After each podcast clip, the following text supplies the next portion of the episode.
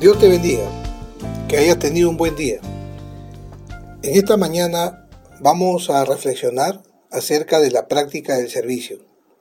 La Biblia dice, y cuando cenaban, como el diablo ya había puesto en el corazón de Judas Iscariote, hijo de Simón, que lo entregara, sabiendo Jesús que el Padre le había dado todas las cosas en las manos y que había salido de Dios y a Dios iba, se levantó de la cena, se quitó su manto y tomando una toalla se la ciñó. Juan 13 del 2 al 4. Al iniciar el capítulo 13 del Evangelio de San Juan, encontramos una enseñanza de la práctica de servicio hacia nuestro prójimo. En aquella cena estaban reunidos los discípulos del Señor, que al ver la humildad del Maestro se quedaron impresionados y dispuestos a seguir sus pasos a excepción de Judas Iscariotes, el mismo que el escritor señala en el texto. ¿Qué podemos observar de esta notable enseñanza? Primero, que el diablo no descansa. Dice el texto que había puesto o sembrado en el corazón de Judas Iscariote que lo entregara. Nos preguntamos, ¿qué es lo que sembró? Sembró la traición. Y esta debilidad que comete la persona es cuando no cumple su palabra o no guarda la fidelidad de vida.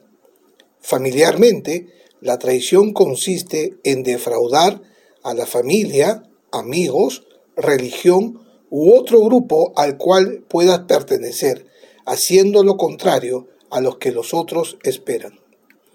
En el libro Infierno de Dante Alighieri escribe que en el noveno círculo más bajo de este lugar está reservado para los traidores. Judas Iscariote, quien traicionó a Jesús de Nazaret, sufre constantemente el tormento y el desprecio.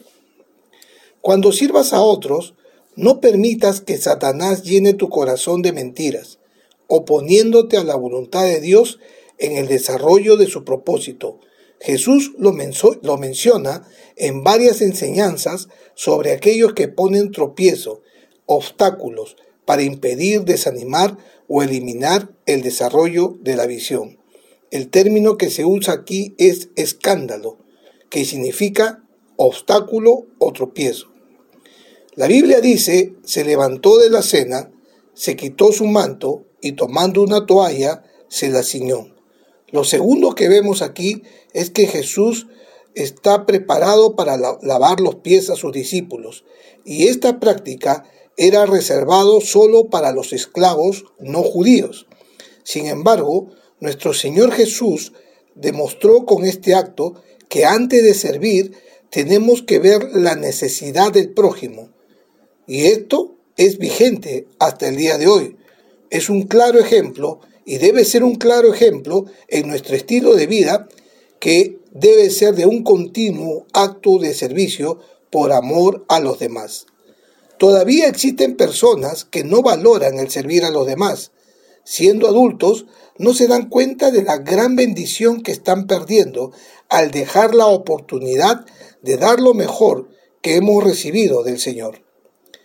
Debemos gozarnos cuando nos invitan a servir al prójimo porque hemos entendido que es uno de los privilegios que el Señor Jesucristo nos ha concedido.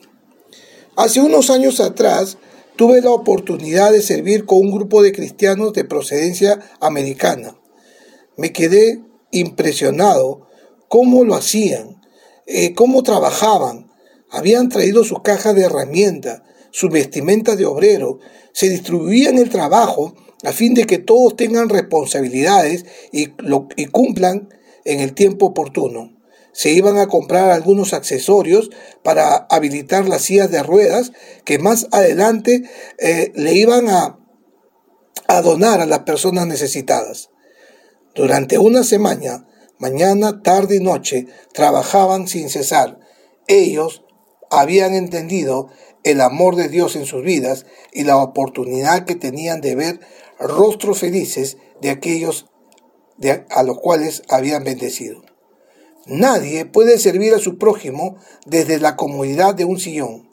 Tampoco es posible experimentar el gozo del servicio si uno se mantiene en la teoría, de lo que es disponerse a suplir las necesidades del prójimo. El servicio no es tal hasta que se convierten en acciones concretas hacia los demás.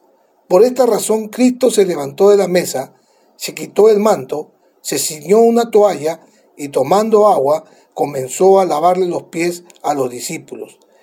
Y esta serie de acciones concretas son las que se convirtieron su deseo de servir en realidad. El servicio es una parte importante de nuestro rol como siervos.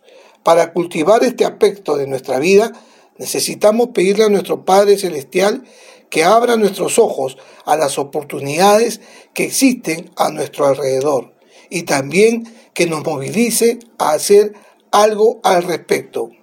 Yo te pregunto, ¿cómo puedes saber que la persona cercana a ti necesita de tu servicio? ¿Y qué actitudes son importantes para dar un buen ejemplo en el servicio?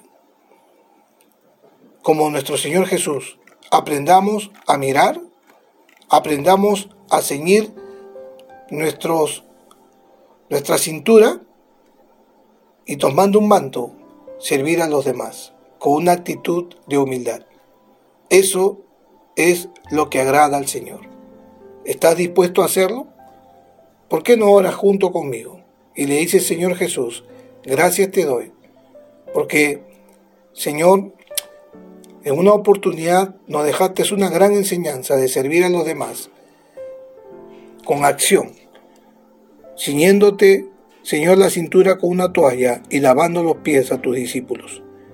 Y nos dijiste que, el, el que desea ser el primero tiene que ser el último, tiene que ser el siervo.